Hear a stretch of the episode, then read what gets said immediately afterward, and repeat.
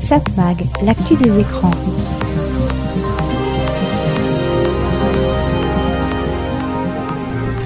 Hello, bonjour, c'est Serge Surpin qui vous propose comme chaque semaine sur cette fréquence Satmag. Satmag c'est l'actu des médias, l'actu de la communication, l'actu des écrans. D'abord évidemment, j'ai encore le temps de vous souhaiter une très bonne année 2023. Euh, on se la souhaite, on espère qu'elle sera très agréable. Euh, en tout cas, on sait qu'elle nous réservera, évidemment, et c'est logique, pas mal de surprises. Au sommaire cette semaine, on parlera de télévision, on parlera de radio, on parlera de CD, on parlera de piratage, on parlera de beaucoup de choses. Enfin, tous les sujets que l'on traite chaque semaine dans cette mag.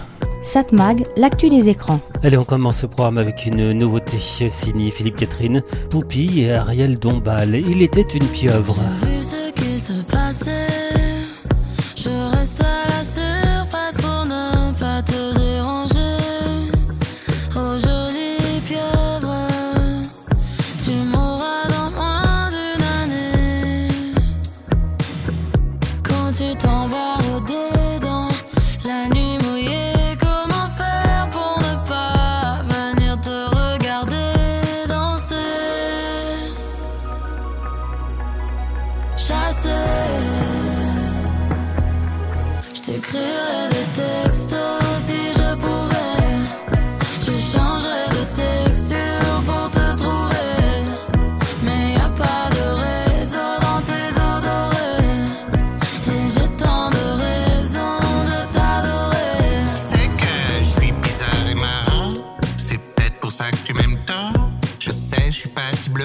see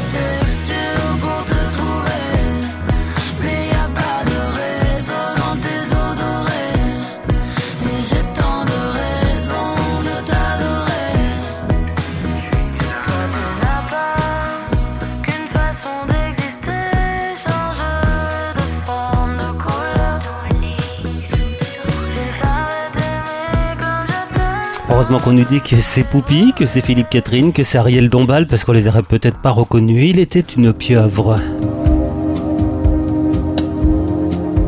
Satmag, l'actu des médias. Allez, il est temps de retrouver notre ami Christian Dauphin qui va nous faire faire un petit tour du côté de l'histoire de la télévision. Nous avons le contrôle total de l'émission. Asseyez-vous tranquillement. Nous contrôlerons tout ce que vous verrez et entendrez. Vous allez participer à une grande aventure et faire l'expérience du mystère avec... La formidable aventure de la télé.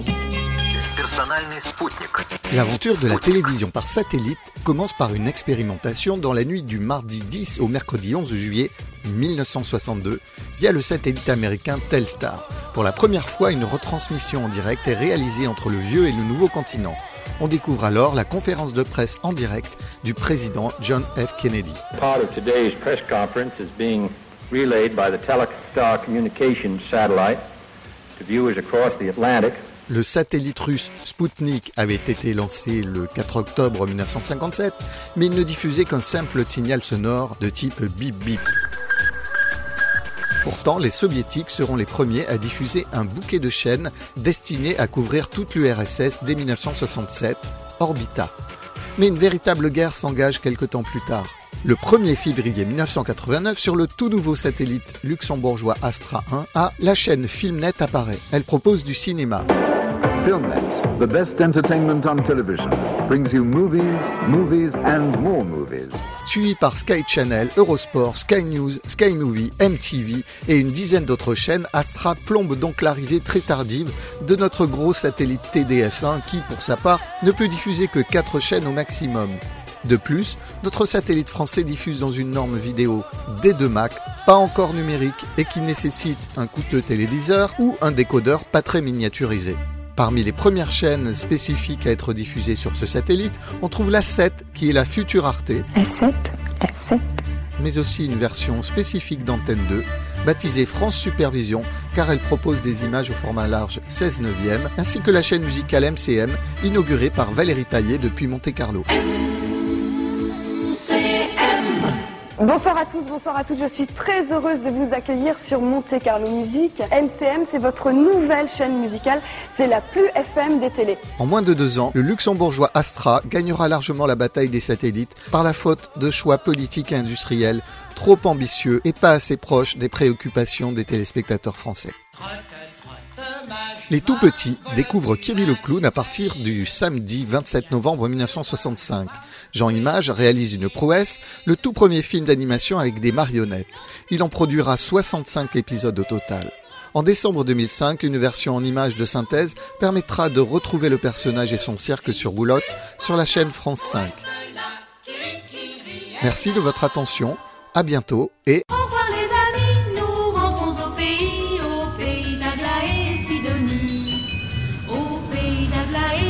Satmag, l'actu des médias.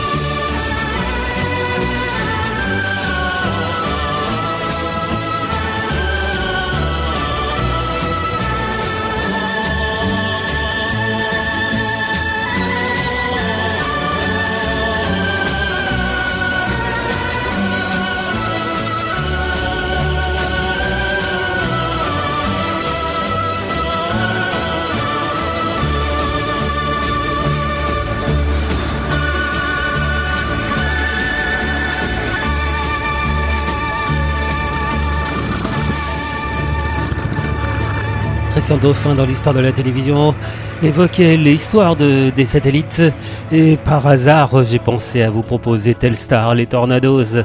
Telstar c'était l'un des premiers satellites à être lancé, un satellite qui était plus près des étoiles. Satmag, l'actu des médias. Ah bon, on est encore en début d'année et c'est encore l'heure de faire les bilans du côté média. En télévision c'est facile. Et euh, TF1 est toujours et encore la grande gagnante. Sur les 100 meilleures audiences, la une prend 77 places. Pour les autres chaînes, il ne reste pas grand-chose. 17 dans le top 100 pour France 2 et 6 places pour France 3. Euh, 77 plus 17 plus 7, ça fait 100. Il ne reste donc plus rien pour les autres chaînes. Et donc rien pour M6. Pour schématiser, pour M6, pas de foot, pas de classement dans le top 100. Et oui, quand certains se plaignaient en cette fin d'année de la place accordée par le football dans les médias, mais aussi dans les conversations, on va en trouver la raison dans ce classement des meilleures audiences de la télévision en 2022. Dans le top 10, on retrouve 7 matchs de la Coupe du Monde. C'est même les 7 premières audiences. Si on élargit aux 100 premières audiences, on a une trentaine de compétitions sportives qui apparaissent. Du foot, mais pas que avec un peu de rugby et du cyclisme. Les audiences de cette Coupe du Monde ont été bonnes, à peu près les mêmes que lors de la précédente Coupe du Monde. Alors on a bien vu une progression, mais en fait, ça vient du fait que sont mesurées aussi les audiences hors domicile. Reprenons le top 10 des meilleures audiences de la télévision. 7 donc pour la Coupe du Monde, les 3 suivantes pour la série HPI, toujours donc sur TF1. HPI qui place 8 épisodes dans les 20 premières audiences. Gros succès pour cette série. Gros succès aussi pour son actrice principale, Audrey Fleurot, dont chaque apparition à l'écran ou presque fait un carton. La série Les Compatentes a aussi bien fonctionné. Il n'y a que son apparition sur Arte, avec la série Esprit d'hiver où l'audience a été logiquement plus faible. Certains diront c'est normal, elle apparaît en blonde et pas en rousse. Non, c'est vrai, je rigole. Tout cela résume donc bien la tendance. Ce qui marche bien à la télé, c'est le sport, les séries françaises. À cela, il faut évidemment rajouter l'information. C'est normal pour une année avec une élection présidentielle. En fait, l'information serait nettement plus présente dans ce top 10 si on prenait chaque édition des 13h et 20h. Mais là, c'est la meilleure audience qui a été retenue. Mais revenons à ce top 100 des meilleures audiences. C'est un peu l'arbre qui cache la forêt. Une audience, euh, ça fait pas tout le monde de la télé. Bon, c'est bon pour le moral du patron d'une chaîne. Celui TF1 évidemment, mais c'est pas suffisant. Bon, TF1 est en effet la chaîne la plus regardée de France, et cela depuis toujours, mais son audience s'érode petit à petit. 18,7% d'audience cette année, c'est un point de perdu en un an. Alors il est vrai que la Une a perdu quelques plumes avec son conflit avec euh, Canal+, qui n'a pas diffusé ses chaînes dans ses bouquets pendant quelques semaines. Mais la tendance est là, TF1 descend petit à petit. Et la chaîne ne peut se consoler qu'en affirmant qu'elle progresse sur ce que l'on appelle les cibles commerciales, pour résumer, les femmes responsables des achats. Là encore, c'est bon pour le moral, c'est bon pour afficher vis-à-vis des annonceurs, mais à long terme, c'est pas suffisant. D'une part, les jeunes ne sont pas assez présents, et en plus, le groupe TF1, toutes chaînes confondues, a perdu 0,7 points en un an, sachant que LCI a progressé, elle, de 0,6 points. Remarquez, c'est pas mieux pour M6 qui, elle, perd sur tous les plans, sur les cibles commerciales, sur les jeunes, donc le groupe perd 0,9 points. L'avenir à moyen terme d'M6 semble problématique, on en reviendra certainement dans cette chronique. Par contre, du côté de France Télévisions, sa présence euh, relativement modeste dans le top 100 des audiences euh, ne résume pas vraiment la bonne situation du groupe. En effet, il progresse de 0,6 points sur un an et il est toujours devant le groupe TF1. On dit souvent que les gens qui regardent la télévision sont de plus en plus âgés, alors c'est vrai. Les jeunes ne sont pas vraiment friands de ce média, mais en fait, ils ne l'ont jamais été. C'est en devenant adultes qu'ils se tournent vers la bonne vieille télévision. Le problème est aujourd'hui de savoir si les jeunes, quand ils vieilliront, lâcheront les réseaux sociaux et les plateformes de vidéo à la demande pour aller vers la télévision. C'est pas forcément évident. Mais pour en revenir à France Télévisions, sa faiblesse apparente, son auditoire relativement âgé, se transforme en force. Son auditoire continue de progresser, contrairement à ses concurrents. À noter pour terminer que ces chiffres que je viens de vous donner tiennent en partie compte de l'audience en différé, en replay.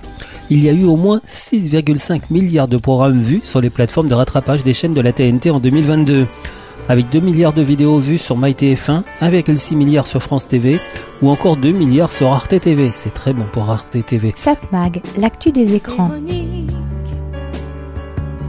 C'est mon nom. Dis-moi le tien et garde-le. Je sais bien ce que tu veux de moi c'est magique. J'ai plus ma tête à moi.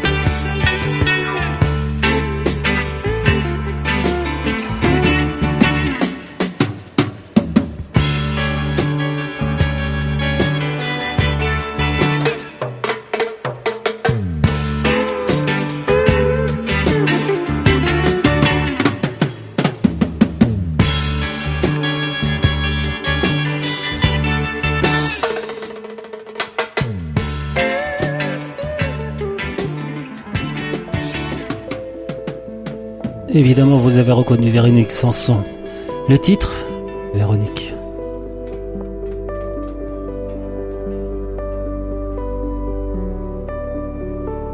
Cette mag, l'actu des médias. Quand on a fait le bilan de l'année média 2022, on a remarqué que TF1 est toujours la première chaîne de télévision en France. J'ai déjà plusieurs fois traité ce sujet ici, ce n'est pas demain que la Une perdra sa couronne. Cette couronne est pourtant moins brillante. La chaîne a perdu 1,1 point d'audience en un an. Pas mieux pour le groupe TF1 toutes chaînes TNT confondues, autrement dit avec TMC, TF1 Série Film, TFX et LCI, le groupe a ainsi perdu du terrain, 0,7 points sur un an. Et si on enlève la chaîne d'information LCI, qui est la seule chaîne du groupe à progresser, plus 0,6 points, donc sans cette chaîne d'information, le groupe TF1 aurait perdu 1,3 points, c'est beaucoup. Mais enlever LCI du calcul de l'audience du groupe n'a pas vraiment de sens. Cette chaîne d'information fait partie de l'ensemble et on pourrait même dire qu'elle fait partie de la politique globale des dirigeants de TF1 pour compenser la baisse de l'audience des chaînes traditionnelles. Car s'il y a bien une évolution qui a changé le monde de la télévision, c'est la montée en puissance des chaînes d'information. Car franchement, les autres chaînes de la TNT du groupe TF1 n'apportent pas grand chose de plus. Les programmes de TMC, TFX et TF1 Série Film ne feraient pas tâche dans la grille de TF1. Je dis cela, mais en fait, les chaînes dites de la TNT remplissent leur grille avec une très large majorité de programmes de stock, autrement dit de vieilles séries. Mais il y a aussi des programmes qui ont fait les beaux jours des grandes chaînes, je pense à la télé-réalité, mais qui sont désormais dépassés. Dépassés, mais ils attirent encore un public jeune, sur la TNT et sur les réseaux. C'est pas mal pour une chaîne de la TNT pour attirer certains annonceurs. Et quotidien sur TMC Possible sur la chaîne TF1 Pas certain, c'est trop clivant. D'ailleurs, il était prévu que Quotidien débarque sur la chaîne TF1 en fin de soirée. Ça ne s'est pas fait. La une a été trop la une a peut-être trop frileuse. Et donc LCI, LCI, la chaîne d'information. Oui, je sais, oh, c'est un peu redondant de dire ça, puisque LCI veut dire justement la chaîne d'information. C'est la première chaîne d'information lancée en France en 1994.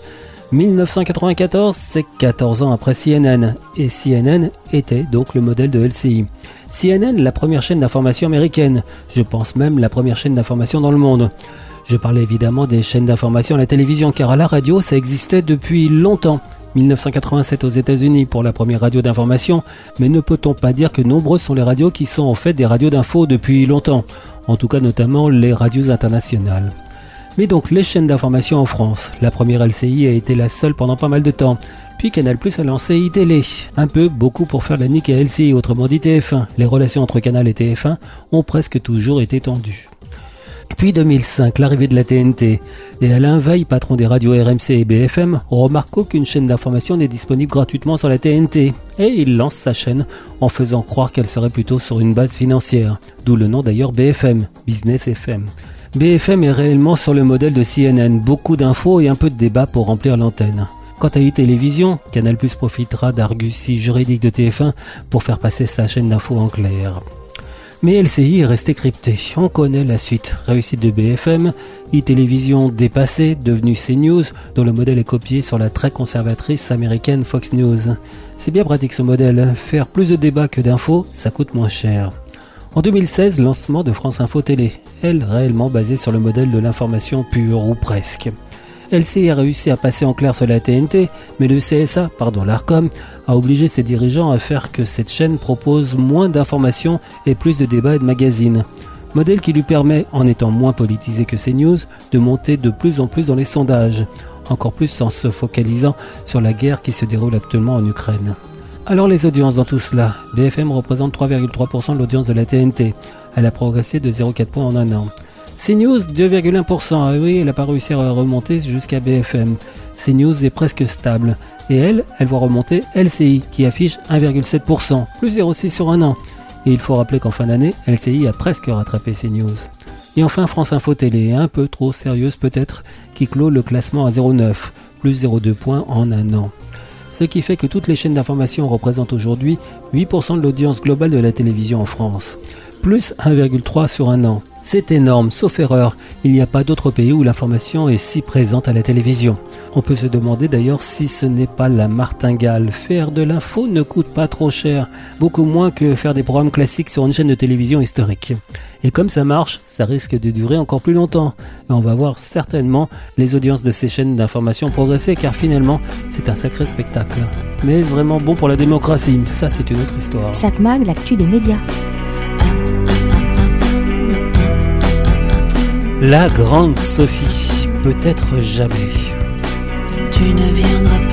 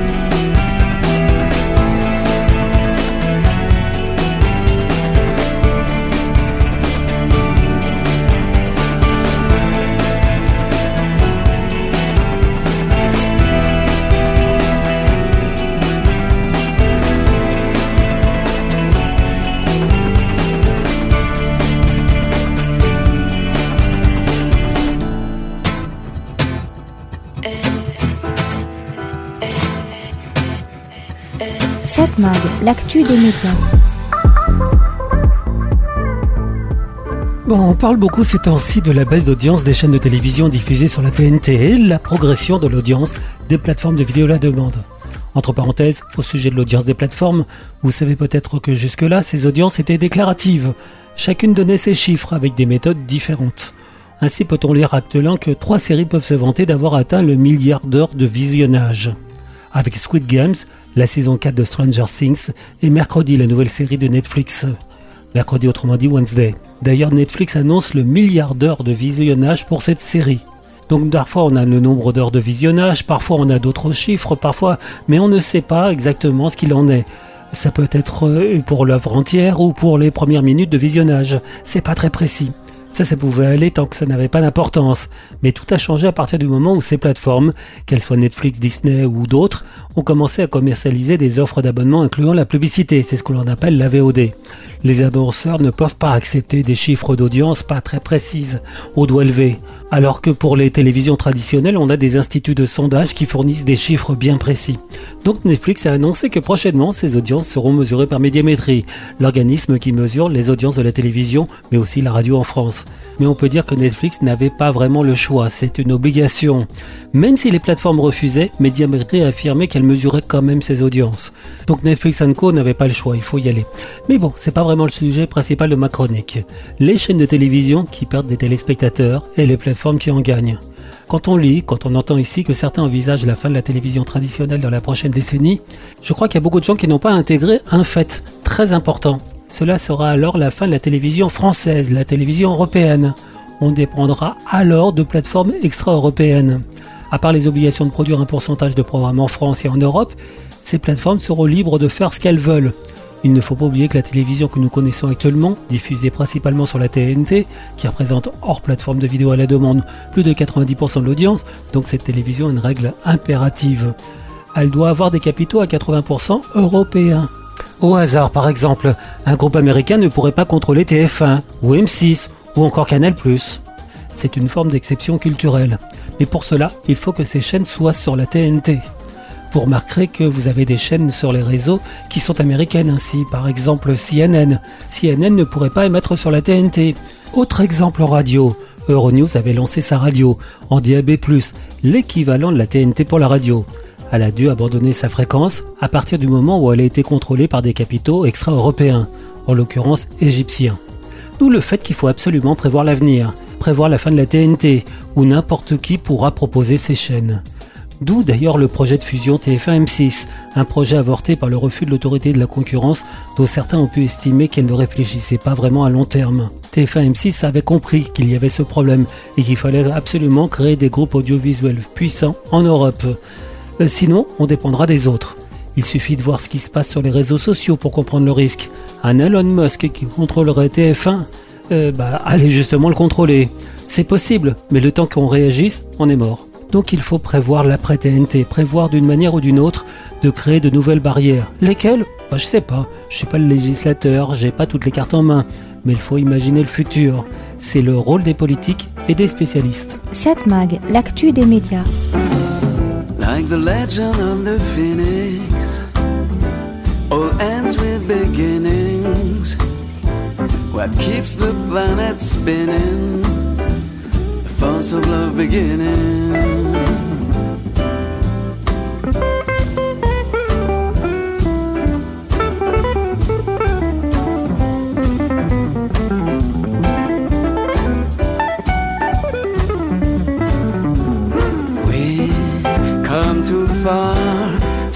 Who we are. So let's raise the bar and our cups to the stars.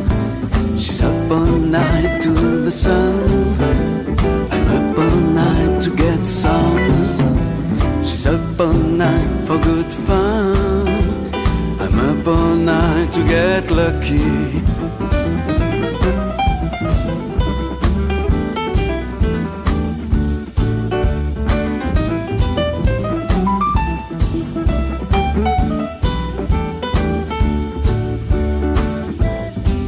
Present has no ribbon. Your gift keeps on giving. What is this I'm feeling? If you wanna live, I'm with it.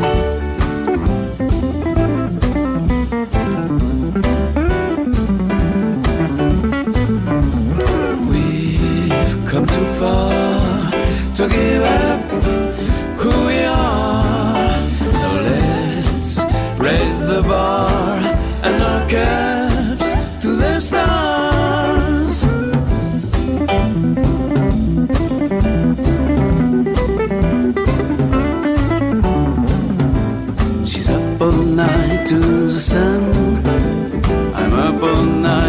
get some. She's up all night for good fun. I'm up all night to get lucky. To get lucky, to get lucky. Up all night to the sun, up all night to get sun. Up all night for good fun, up all night to get lucky. Night to get lucky, up all night to get lucky. Up all night to get lucky, up all night to get lucky.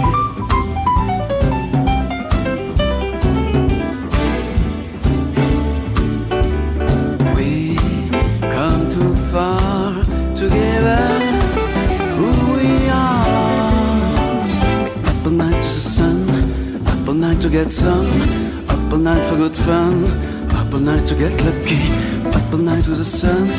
Up all night to get some. Night for good fun. Up all night to get lucky. We up all night to get lucky. We up all night to get lucky. Up all night to get lucky. Up all night to get lucky. We up all night to get lucky. We up all night to get lucky. We up all night to get lucky.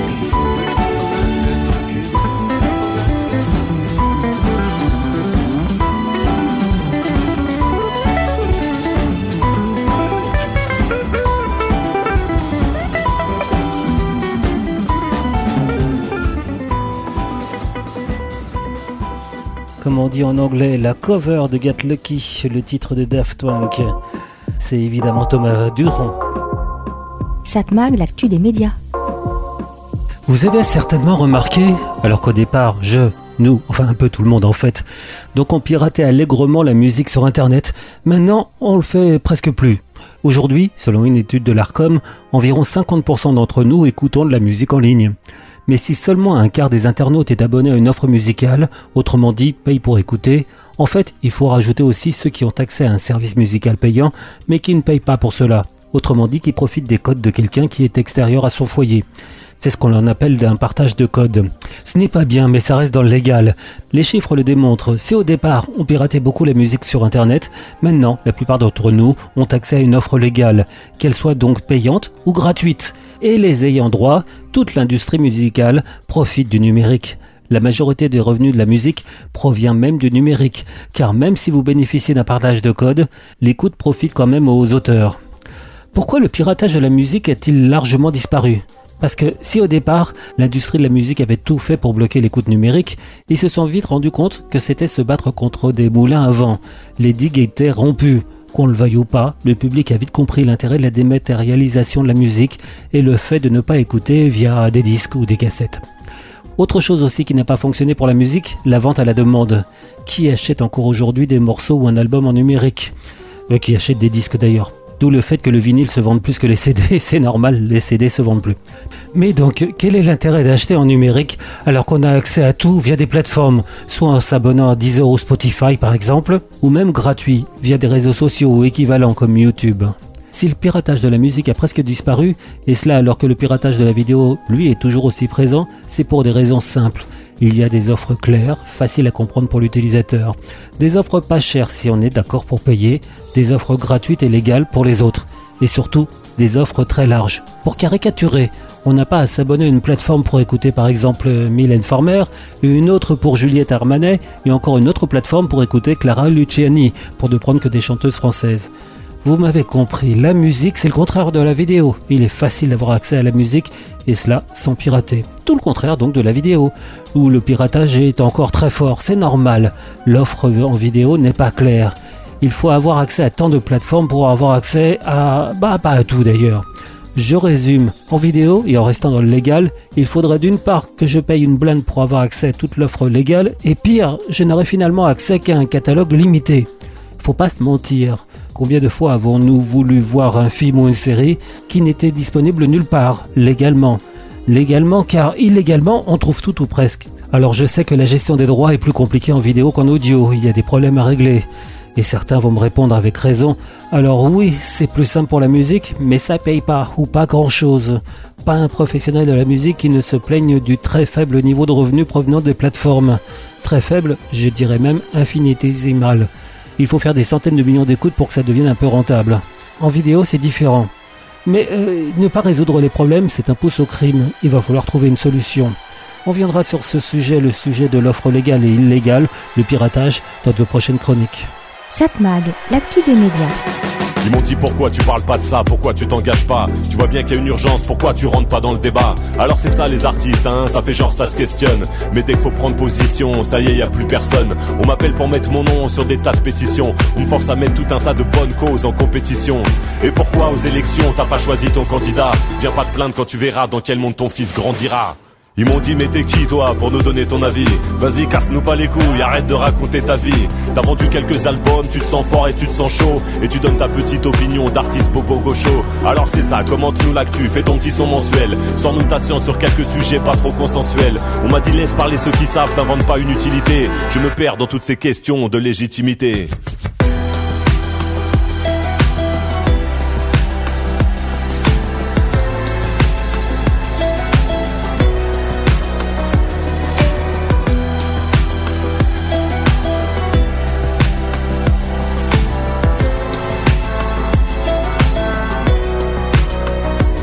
Je sais un peu l'amour, je peux en parler, j'ai vécu quelques trucs. Je sais un peu les enfants, un peu les enfants. Je sais un peu la mort, je peux en parler, j'ai vécu quelques trucs. J'ai passé dix ans, j'ai passé dix ans à plus dormir à l'hôpital que dans ma maison. À plus dormir à l'hôpital que dans ma maison. Et forcément, je sais de quoi on parle quand c'est de la chanson. Quand c'est de la chanson, mais c'est tout je sais, c'est tout ce que je dirais, c'est tout ce que je connais, ouais. Tout ce que je connais dans tout ce que je fais. J'essaie de taffer le sujet, y a rien qui me plaît moins que celui qui se permet de parler de ce qu'il a sur survolé, qui montre du doigt, qui condamne et qui sait. Y a les méchants là-bas, les gentils on les connaît, connaît.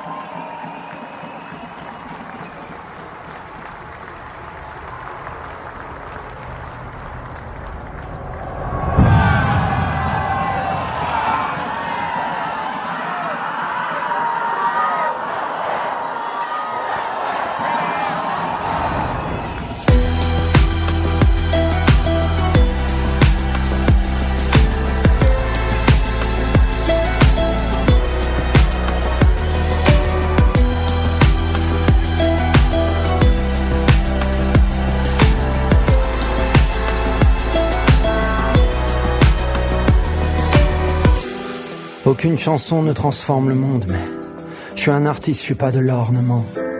Alors même si je vis pas sous les bombes, je peux dénoncer, m'indigner sincèrement. Entre les vents froids de la banquise et les dredons de nos couardises. Souvent j'hésite, me ravise, tourne sept fois ma langue, me méfie de ma propre bêtise. Parler c'est prendre position. Se taire c'est prendre position. Je crois aux rêves, pas aux révolutions.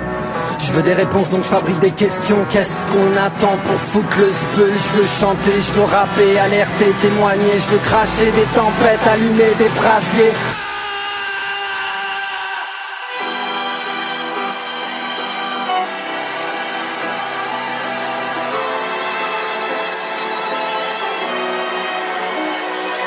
Je donc je suis, je danse donc je vis, je chante donc je fuis, j'invente donc j'appuie. Je pense donc je suis, je danse donc je crie, je chante donc je fuis, j'invente donc j'appuie. Je pense donc je suis, je danse donc je crie, je chante donc je fuis, j'invente donc j'appuie. Je pense donc je suis, je danse donc je crie, je chante donc je fuis, j'invente donc j'appuie. Non, j'aurai pas le temps, je le sais déjà que j'ai pas le temps, j'ai juste le temps de me mettre en colère. Je me suis pas dit un jour, tiens, je vais faire des chansons engagées. Alors quand on vient de parler de chansons engagées à l'heure actuelle, l'engagement français, c'est pas du martyr, hein, faut pas exagérer. Ben, je veux dire, le terme engagé m'a toujours embêté. Il y a trop tôt, jamais on aurait imaginé que des musiciens qui ont l'actu autant des médias. J'aurai le temps, une minute, de m'énerver. J'ai écrit des chansons euh, sur ce que j'avais envie de dire. Nouvelle année, et on continue dans cette chronique à faire le bilan de l'année précédente et envisager les perspectives d'évolution dans les médias. J'ai commencé ma précédente chronique en évoquant la radio, avec premier grand sujet dans le petit monde des médias, la fermeture des émetteurs grandes ondes de RTL. Comme souvent, on en a beaucoup parlé, beaucoup plus sur les réseaux sociaux que, en vérité, du côté des auditeurs. Car qui voulait encore écouter une radio en grandes ondes avec un son de qualité téléphone? Ah oui, bon. Mais ceux qui étaient attentifs aux évolutions de la radio ont surtout remarqué un changement de nom d'une radio FM, ou plutôt le retour d'une ancienne grande marque de la radio, Europe 2. Ah, Europe 2, devenue en 2008 Virgin Radio. L'exemple même d'un changement de nom complètement raté. L'exemple de dirigeants qui croient qu'un nom comme Virgin est porteur parce qu'ils lisent trop les journaux.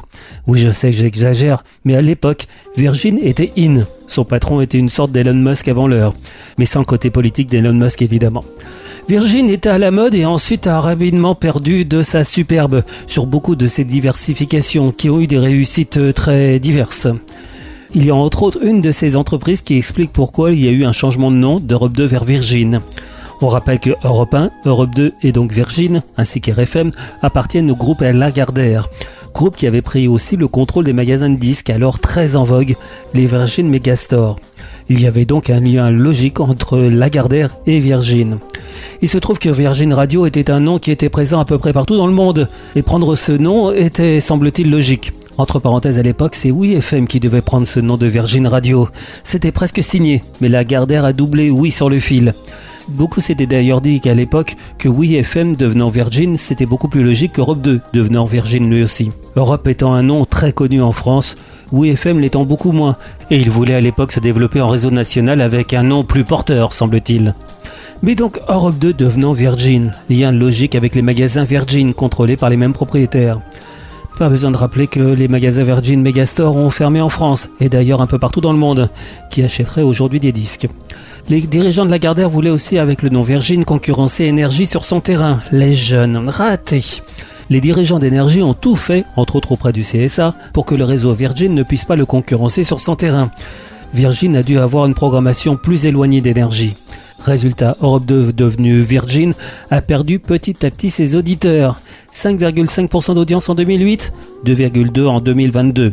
La radio est même dépassée par France Culture. c'est vrai, pas les mêmes auditeurs. Certains diront aussi que c'est le résultat désastreux de la gestion d'Arnaud Lagardère à la tête de son groupe, groupe dont il a perdu le contrôle au profit, si l'on peut dire, de Bolloré. Donc 2022, retour du nom Europe 2. C'est moins jeune direz-vous, c'est voulu. La radio change un peu de cible officiellement pour viser les 25-49 ans. Fini la course vers les plus jeunes auditeurs qui de toute façon n'écoutent pas ou très peu la radio. Autre raison plus prosaïque de l'abandon du nom Virgin Radio, une économie estimée entre 2 à 300 000 euros versée à Richard Branson, le propriétaire de Virgin dans le monde. Cela dit, certains se demandent déjà si ce nom Europe 2 va tenir assez longtemps, car il y a des rumeurs disant que Lagardère, autrement dit le Bolloré, voudrait vendre ses radios vu les mauvais résultats d'audience. À suivre. Satmag, l'actu des écrans.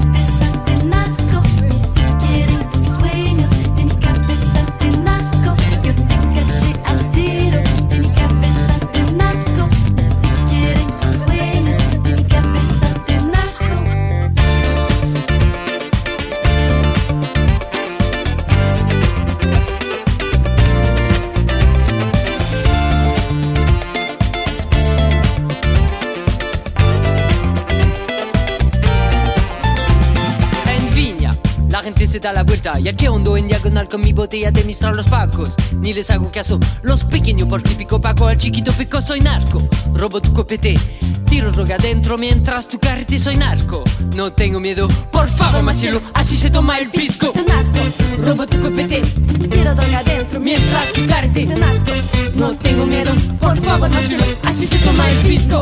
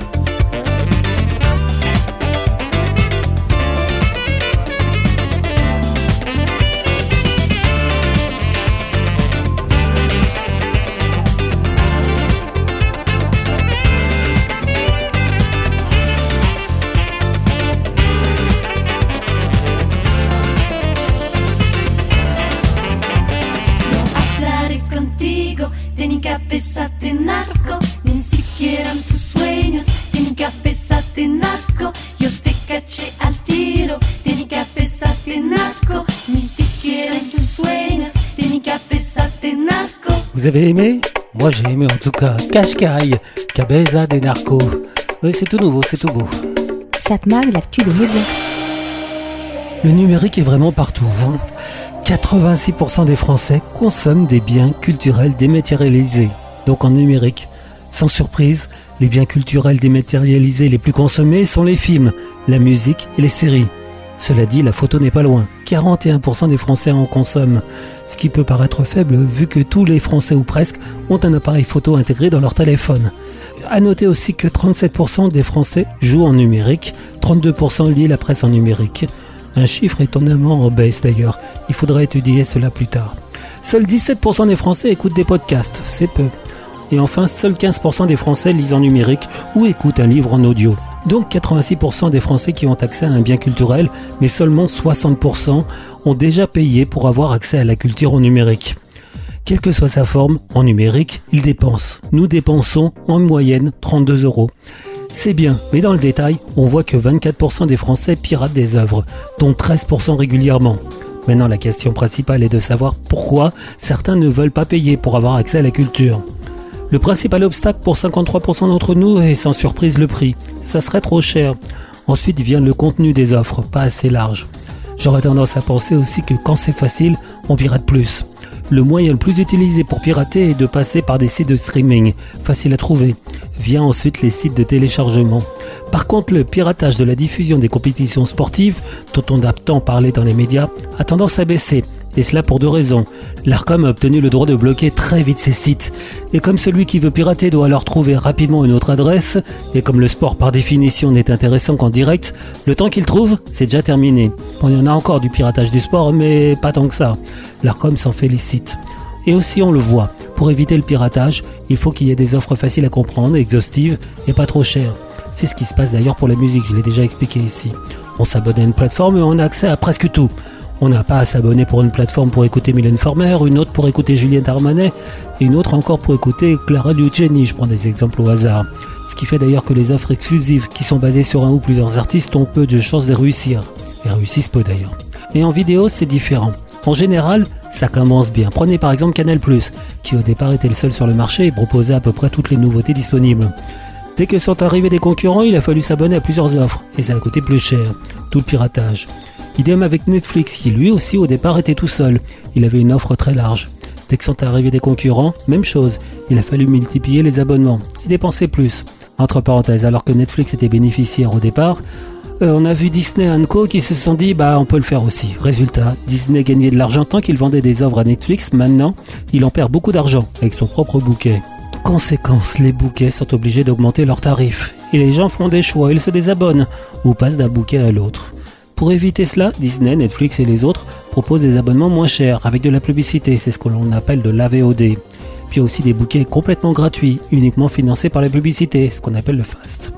Enfin une remarque, j'ai déjà dit ici que certains affirment pirater car l'officiel, le licite, ça coûterait trop cher. Ceci est à modérer, sachant que ceux qui piratent sont généralement des jeunes hommes issus des catégories socio-professionnelles supérieures et ils résident en Ile-de-France. Pas forcément celui qui a le plus de problèmes d'argent donc. En fait, ceux qui piratent sont souvent ceux qui n'ont pas envie de payer, tout simplement. Satmag, l'actu des écrans. Seule dans ma peau, sur la plage, je me la joue mélo. Je drague les nuages, seule dans ma fête. C'est dommage, c'est tellement chouette. Tu mets tes cigarettes sur la plage, seul dans le bateau. Je mets les voiles, mais solo je prends l'eau.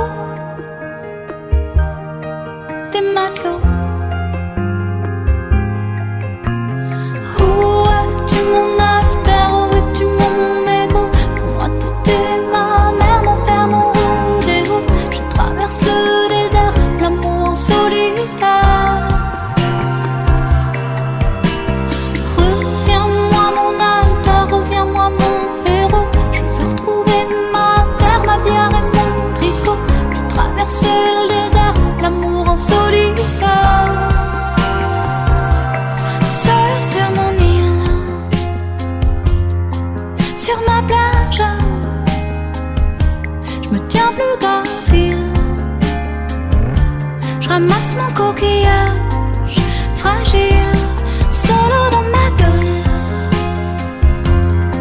Je peux plus voir, te voir dans toutes ces gueules.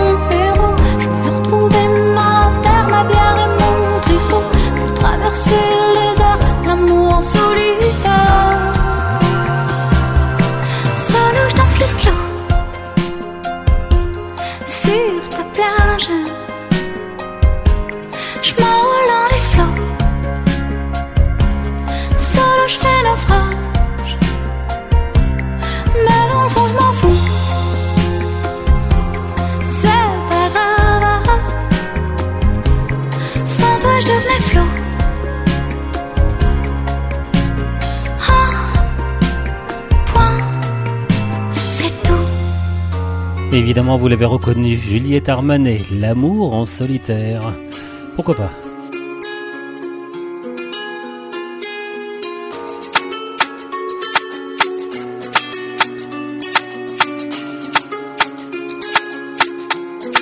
Satmag, l'actu des médias.